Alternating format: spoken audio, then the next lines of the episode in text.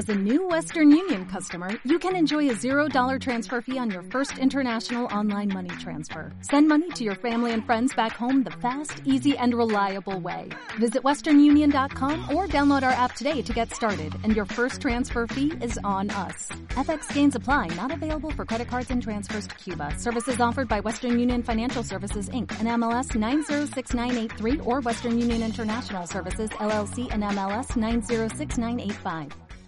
God bless you. Today I want to share with you a thought that God brought into my life through His Word. God has been good in these hard times. He has saved us in the middle of this pandemic. Suddenly, now that they have canceled the quarantine, we have more freedom and we can return in quotation marks to our normal life with the required protocols. But in any case, there is still fear. There's anguish despair. And people who had businesses or companies had to close it during the pandemic. Many were fired from their job and there's that fear and anguish in their hearts. But I come to tell you from God at this time that there's hope. In God we have hope.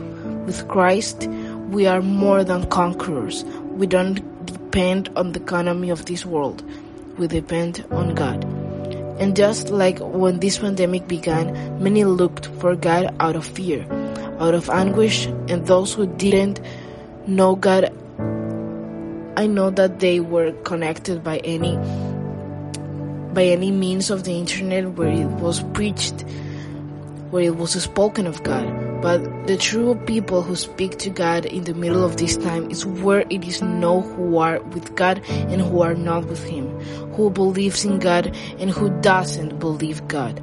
Because it is will that we seek of God in the midst of our problems. But now that we have freedom, I think that freedom should be used to seek God more, to have a better communication with Him. The Word of God tells us in Proverbs 8:17, "I love those who love me, and those who seek me find me." That is to stay. That is that is a time where now, more than ever, we must seek God. We must restore the fallen altars. We must restore our prayer. We must restore our life of reading the Word of God. So it is good that in our mouth there's a price, no matter what circumstance we are going through. May there always be a price, a voice of thanks to God. Psalms 5 3 says, In the morning, Lord, you hear my voice. In the morning, I lay my request before you and wait expectantly. In the morning, um, at any time, is that we must look for God and wait on Him because He always help us. He is always there attentive to you and I kneel and humble ourselves before Him because He has not left us. His word says that if we are faithless, He remains faithful. He's there waiting for you to cry out Him. Waiting for you to fly to that altar that you left, or if suddenly you don't have a relationship with God at the moment, He's there waiting for you to say forgiveness. So that you entrust Him all your problems and they can take charge. He's there waiting for us to dispose our hearts 就很容。